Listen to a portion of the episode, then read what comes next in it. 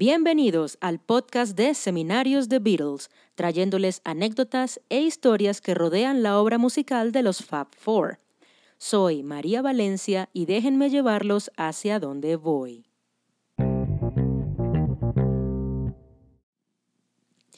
El talento y la arrolladora personalidad de The Beatles en el escenario los había convertido en la banda más popular de Liverpool.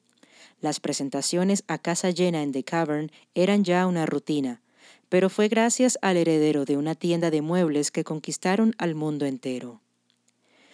Brian Samuel Epstein nació en Liverpool el 19 de septiembre de 1934, dentro de una familia pudiente de comerciantes judíos que tenían unas tiendas donde vendían artículos para el hogar e instrumentos musicales. A pesar de una infancia privilegiada, Brian cambiaba de colegio constantemente por ser considerado perezoso y tener bajo rendimiento académico. A finales de 1952 prestó servicio militar como secretario en las oficinas del ejército cerca a Regent's Park en Londres. Después de esto, regresaba a Liverpool para incorporarse al negocio familiar, haciéndose cargo de una de las tiendas en Hoylake en 1955. Es en esta época que confiesa su homosexualidad al psicólogo familiar, quien sugiere que Brian abandone Liverpool por un tiempo. También confesó que deseaba convertirse en actor, y es así que los Epstein le permiten irse a la Real Academia de Arte Dramático en Londres. Su tiempo en dicha academia solo duró tres periodos, pero alcanzó a compartir clases con leyendas como Susanna York, Albert Finney y Peter O'Toole. Brian regresa a su hogar donde su padre lo pone a cargo de la división de discos de NEMS, la tienda familiar, en el centro de la ciudad. Es tal su dedicación y esfuerzo que NEM se convierte en una de las tiendas de discos más importantes de la región noroeste de Inglaterra. Epstein se vuelve una figura importante en el ámbito musical en Merseyside. Tiene su propia columna en la publicación Mercybeat, que habla de toda la movida local y bandas de la ciudad, incluidos The Beatles. Hay muchas historias en referencia a cómo Brian llegó a conocer a los Fab Four, la leyenda más popular es que un fanático de la banda llegó a NEMS pidiendo el sencillo que ellos habían grabado con Tony Sheridan en Alemania y que llamó la atención de Epstein. Sin embargo, varios historiadores y actores de la época afirman que él ya sabía de la banda gracias a las publicaciones de Mercy Beat y por comentarios de personas conocidas en el entorno. El 9 de noviembre de 1961, después de hacer la reservación con el dueño previamente, Brian, junto con su asistente Alistair Taylor, asiste a la función de mediodía en The Cavern para ver a The Beatles en vivo por primera vez. Tiempo después hablaría de esa presentación, diciendo, Quedé impresionado de manera inmediata por su música, su ritmo y su sentido del humor sobre el escenario. E incluso más tarde, cuando los conocí, también quedé impresionado por su carisma personal. Y fue en ese mismo instante en donde todo comenzó. Un mes después, tras hablar con su asistente y asegurarse que ya no estaban representados por Alan Williams, se decidió que Brian sería el nuevo representante de The Beatles el 24 de enero de 1962 se firma un contrato de cinco años y que sería renovado en octubre del mismo año. Epstein no tenía experiencia representando bandas, pero el grupo confió en él por sus conocimientos como hombre de negocios. Más adelante, esa poca experiencia en la industria musical traería problemas para todos, sobre todo financieros. Una de las primeras acciones como manager de The Beatles fue uniformarlos.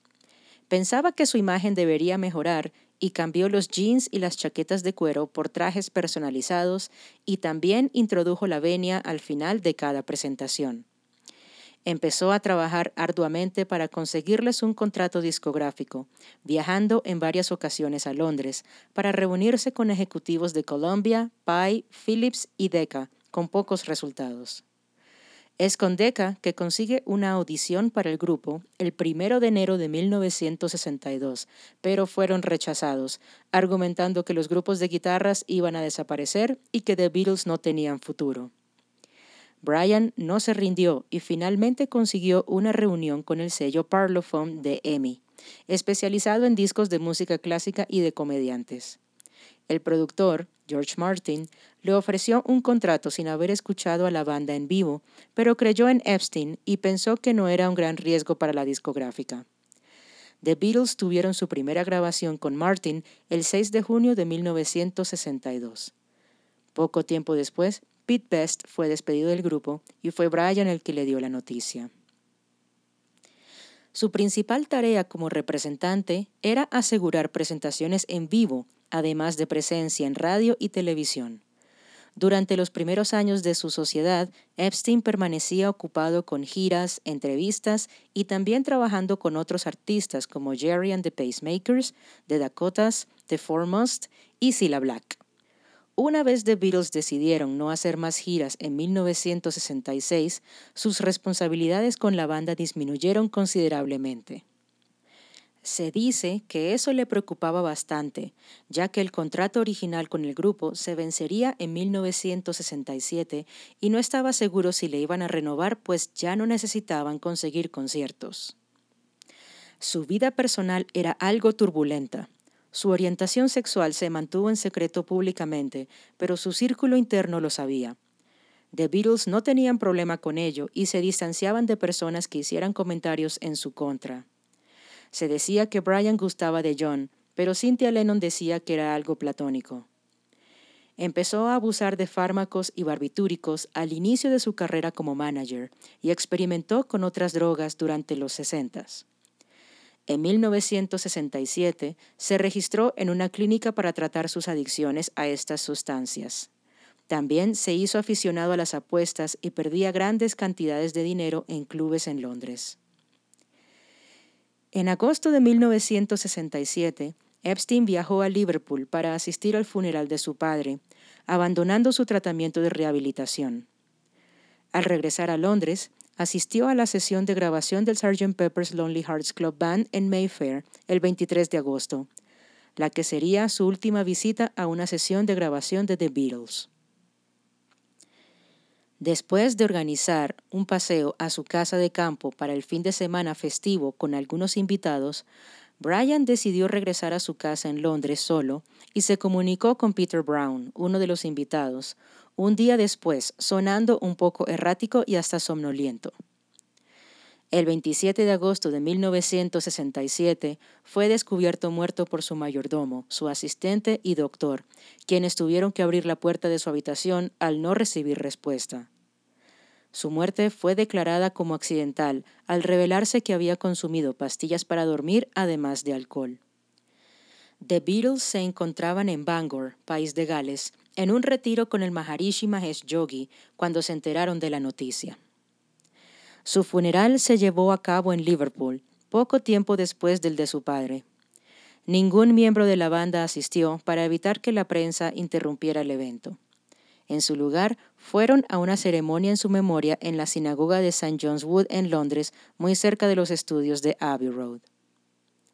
Tras la partida de Brian, The Beatles tuvieron varias dificultades llevando la parte de negocios del grupo. Su proyecto con Apple Corp fue en parte un fracaso y eventualmente influiría en la disolución de la banda en 1970. A pesar de su poca experiencia como representante en la industria musical y también de varios desaciertos en los negocios y movimientos financieros de The Beatles, la figura de Brian Epstein se mantiene como una de las más infravaloradas en la historia del grupo.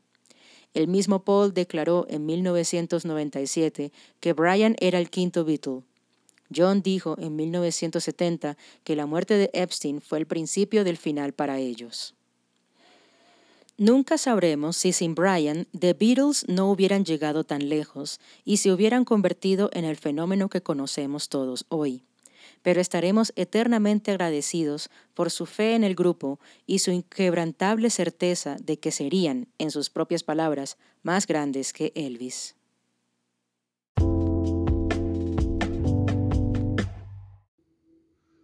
Con esta entrega terminamos nuestra segunda temporada de historias y anécdotas de los cuatro de Liverpool. Volveremos más adelante con más información para ustedes. Recuerden seguirnos en Instagram y Twitter como Seminario Beatle y en Facebook como Seminario Beatles.